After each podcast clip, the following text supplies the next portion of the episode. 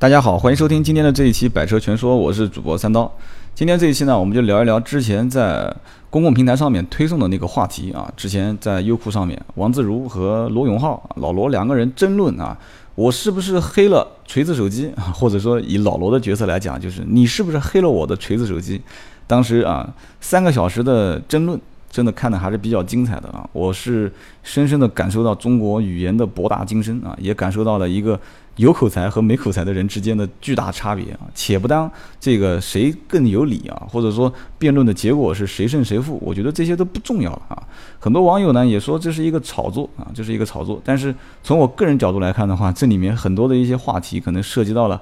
相当的这个。应该讲是深度啊，或者说相当的，呃，把一些行业的内幕给扒了出来。而且现场直播有很多东西，它不可以预先的去做一些准备啊。虽然说老罗做了很多的这种提示板，然后王自如也做了很多的这种 A4 纸打印的材料，但是几乎是，啊，王自如讲了一句，老罗就把它岔开啊，插科打诨的就把它切到其他的话题上去了。然后他来之前思路也很明确啊，我讲的是罗永浩啊。就是想摁倒你啊，把你摁到地上，找你的小辫子啊，使劲的拽，然后使劲的锤，所以到最后锤子手机到底好不好，我们也没看到什么相关的数据啊、论证啊啊，老罗自己肯定是说好嘛，对吧？所以从这一期节目，我们不去评论它啊，因为我们是不是做这个手机评测的一个一个机构？当然了，我也不是汽车的评测的第三方啊，大家一定要记住啊，百车全说不是汽车评测机构啊，我们从来没这么定义过。啊，定义过这么一个节目性质，我们只是什么呢？我们只是一个啊草根的聊天的啊这么一个汽车的脱口秀节目，娱乐为主嘛，对吧？我们没有什么很官方的，哪怕数据上面说的有点不准，只要大差不差就 OK 了，对吧？我们觉得其实大家对车子的一些大方向还是要把准，但是有一些什么走技术流的啊，走数据流的，我觉得作为这种第三方的，而且标杆自己是行业。啊，这个应该怎么讲呢？就是就像我当时也看了一下他的那个第三方手机评测机构，什么叫让技术回归本源，是吧？就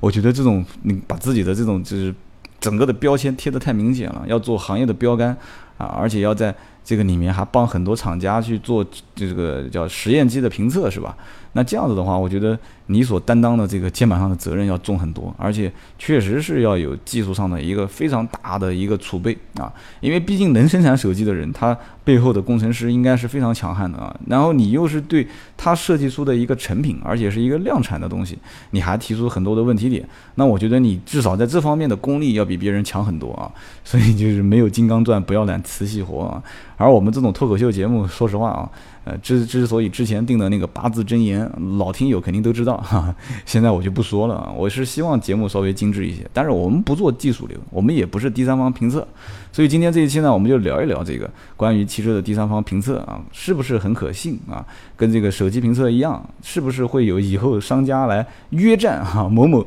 汽车评测机构啊？但是这种可能性，我个人看是不会太大啊，因为现在自媒体时代发展，能说话能。啊，出现声音的地方太多啊，包括视频，包括音频，包括图片，包括文字。所以今天这一期我们就好好聊一聊啊，我对这方面的一些看法。那么首先节目开始之前，一样的做个小广告啊，反正是我自己的自媒体啊，我自己做广告。首先呢，加个微信号 A B C 的 C 五四五八五九啊，C 五四五八五九，以及我的订阅号啊 B 五四五八五九。然后今天呢，也是在此跟大家讲一下，就是微信上面我一个人对很多的网友，有的时候回复会晚一些。但是呢，我尽量做到每个人都回，希望大家多多见谅啊。B 五四五八五九啊，这个微信号大概还能再加两千个人左右，我也是有可能会加满了就不加了。今后把所有的这些呃留言和回复统一到我们正准备上线的一个网站和我们的订阅号，因为大家有的人喜欢用手机嘛，呃，用手机或者用网站都可以。那这样的话，我们可以进行一个回复，集中的回复。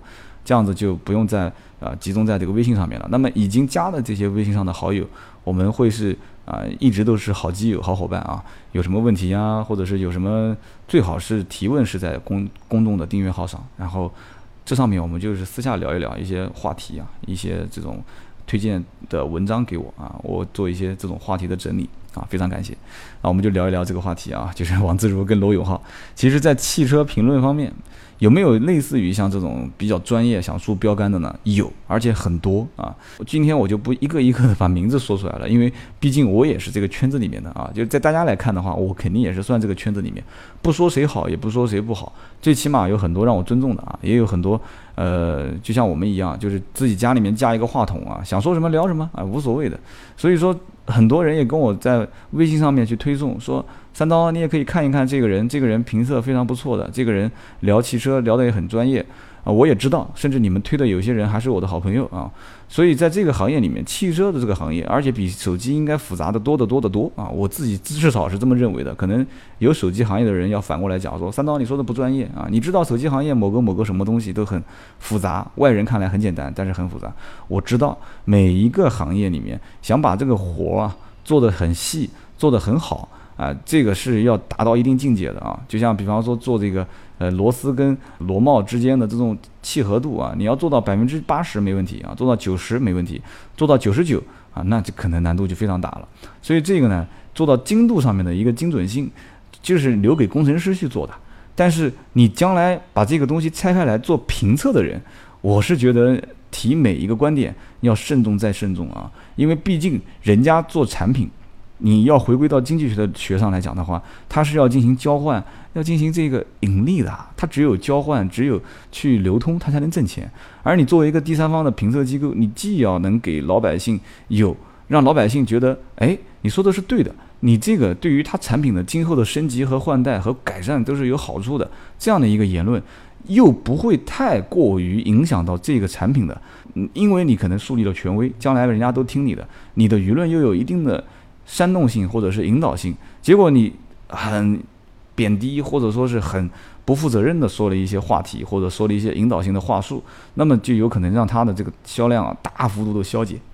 在这种情况下，我觉得第三方的评论机构，特别是已经树立权威的这种权威的评论机构，还是要慎重再慎重啊。相反，像我们这种做娱乐节目的，我觉得大家觉得，哎，这个三刀就是啊说说玩玩的，聊聊天的。挺好的啊，可能买车方面有些人喜欢咨询咨询，但是技术流，比方说发动机功率啊、扭矩啊，或者是长宽高啊、轴距啊，啊，你对这个车子有什么缺陷，你给我提提建议。我一向都是先整体的这个车辆进行量产，不会有问题的啊。我大体上给大家把这个思路先理一下，然后细节方面，从我个人角度来看，哪些方面我是觉得不适合我的，你大家听好了啊，我是从为我个人角度来看，所以任何从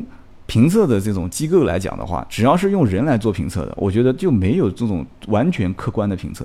因为每个人的需求点不同。就比方说手机，昨天我跟我爸还在聊这个事情。你说老年人用手机，就比方说我爷爷奶奶这一辈的人去用手机，他的要求非常简单，他几乎连短信都不会发，他只要铃声大，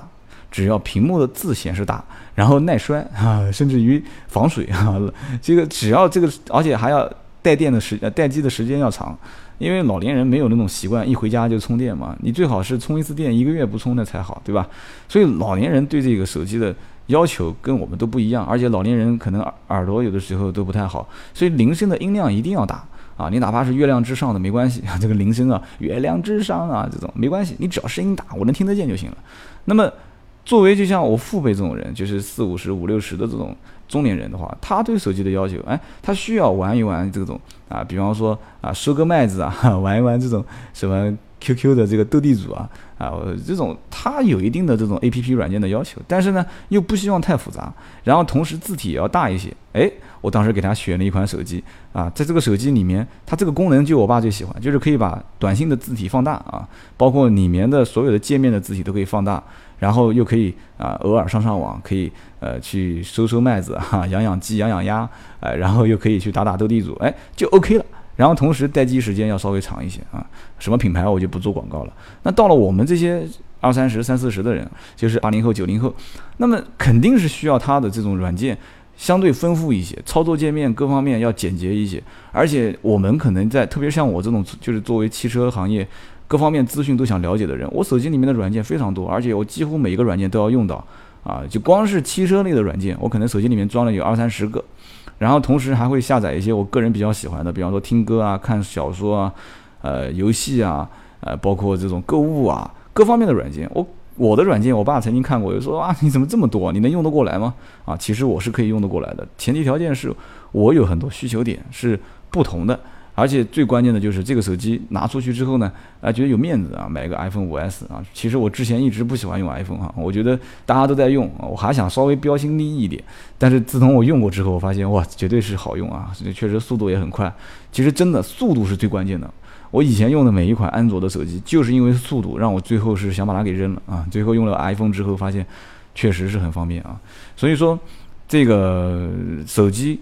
汽车有没有共通性？有。其实，在汽车方面，所有的目前的评测机构，我不管是大家讲的什么什么说车啊，什么什么评测，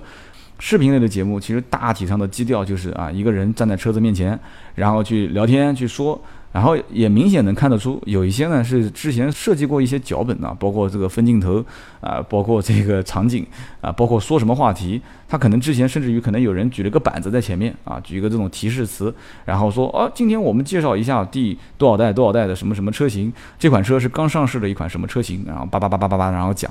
一般而且整个的流程很有意思啊，都是先扬后抑啊，就是先说它的好处啊，整个车型目前来讲啊怎么样怎么样怎么样怎么样怎么样啊，然后最后。快到结尾的时候收官啊，说一点点这个车子不好的地方，那么是不是会收了厂家的钱呢？啊，其实大家都知道，现在只要是主流的汽车媒体就没有不拿厂家钱的啊。你可以说几个出来听听嘛啊，不管是汽车之家、爱卡啊、太平洋，还是什么网网易汽车，还是新浪，哪一个不收厂家的钱？不可能的，对吧？你就是打开网页看它漂浮的广告，你就知道肯定是收费用了。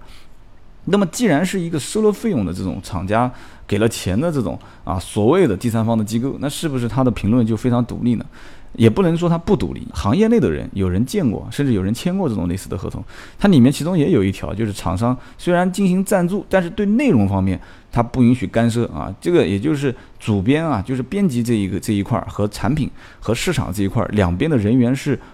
不对接的。这也是当时王自如在里面讲过这么一句话啊，不晓得大家还有印象了。他当时说过，就是我们评测机构的人和市场对接的人是不相关的啊，不相干的两路人。但是这个怎么说呢？虽然评测的人可能是不相干的，但是评测的人他最终的稿件是肯定要送给相关的人去审批的啊。所以这里面也有可能他。啊，说好的地方占七成，不好的占三成，然后最后被砍成了说好的占九成，这种可能性都是有的。这个呢，实际上就是一个天平嘛，啊，两利当前取其重，这个东西怎么去掂量？关键是看每一个啊，最终能拍板的 boss 啊，老大是怎么掂量的啊？那他是在道德的这个范围，还是在啊金钱和利益的这个范围去？啊，去权衡，其实这杆秤只有他自己心里面清楚。而很多的这种广告，大家都知道，除了硬广，很多还有一些软软广告啊，就是文字的植入啊，就像有的时候看那个某某导演的这个电影啊。这个明显就是一个大的镜头特写给到了这个这个呃什么易拉罐啊，或者是这个汽车的品牌上面，那明显到最后字幕里面就会出现啊，本这个赞助方明谢啊，特别特约啊，这个感谢哪个哪个哪个，他这个肯定是要给费用的。但是在汽车评测方面，如果没有第三方或者是厂商给予资助，是不是能存活呢？啊，我们也看到了一些啊，就是活得比较有骨气的啊，也是想完全做独立啊，完全。不让第三方包养啊，就像老罗讲的，你一个被包养的人怎么去谈这个人格独立？其实这句话还是蛮经典的啊。一个被包养的人怎么谈人格独立？其实确实是的。后来我也跟踪看了一下相关视频，王自如后来也是被采访的时候在讲，说他们也是将来可能股份回购啊。啊，包括他们的前期的一些投资人啊，包括天使投资的这些，他不参与经营，不参与给啊这个什么内容方面的意见啊，或者怎么的。其实实话实讲，这个测评我还是抱着一个观点，就是如果你真的是想做完全独立的第三方，而且是想引导消费者对于产品本身做一些这种客观的独立的评价，我觉得还是不拿钱为好。就你完全做第三方，而且你这个。说实话，这个投资人有很多嘛，不一定一定要手机厂商是吧？你可以做找一个这种风险投资商，他跟手机没有关系的，愿意砸你的钱，对吧？但是这个东西又比较难，为什么呢？因为你没有流水啊，对吧？很多风投是要看流水的，对不对？这种评测机构啊，或者是第三方，所谓的第三方，很多都是没有流水的一个机构。但是你一旦要有流水的话，你又失去了第三方的这么一个意义，就是你有产品，你有销售啊，你有盈利。那第三方你怎么做呢？所以说我我反正我是不做第三方啊，而且我不是什么非常独立的一个机构，我只想说，任何一个人，只要你要是代表你自己啊，或者说你要是代表一个，呃，怎么说呢？一个领域里面还算比较懂的这么一个所谓的专家啊，砖头的砖，那么你自己首先要明确一个态度啊。当然了，我不是给人上课，我是自己给自己上课，就是一定要记住一点，任何评论从你的。或者说从我三刀的口中说出来，都是带有主观评论性的，就是肯定带主观的。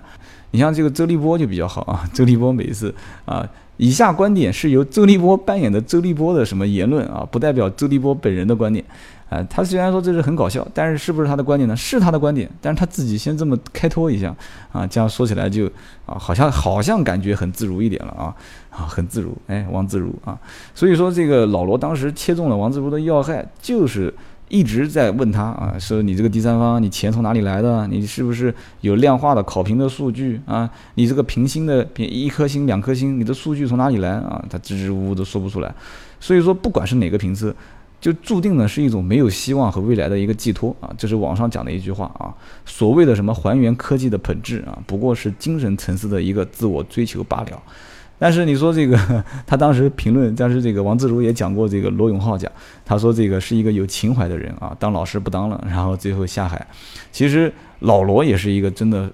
我非常佩服的人啊，其实这个会炒作啊，说话也非常有条理性、有逻辑性啊，不赶不急不慢的啊，很多人都是他的粉丝。说实话，我当时。在网络上看了那么多人去啊做脱口秀说话，然后有一种坏坏的，有一种自嘲啊自讽的这种感觉，哎，我觉得挺厉害的啊。每个人身上都有优势啊，包括这个江海所以为百床之王者，以其善下也。任何人呢姿态放低一点，都能从别人身上学点东西。但是呢，我总觉得有点怪怪的。我说实话也找不出这种怪怪的感觉在哪里啊。就是当时我看到了这个所谓的第三方和老罗之间在吵架的事情啊，我总觉得啊，就是罗永浩他在这个论战当中啊。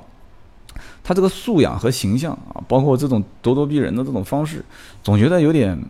毕竟我们是把他当成老大哥来看的啊，总是感觉有一点，就是很急于去护犊的那种感觉啊，就是别人刷了我家女儿一个耳光，我立马过去想把他按倒在地上啊，一顿狂打啊，但是你打他的同时，你要发现其实他是跟你女儿一个年龄层次的哈，这个孩子之间的战争，有的时候大人是不需要插手的，但是这个时候我就发现，感觉就是就是有一点点，就是老大哥跟小老弟之间。突然就是闹翻了，之间大哥就开始要给你发话了，这种感觉。所以呢，这个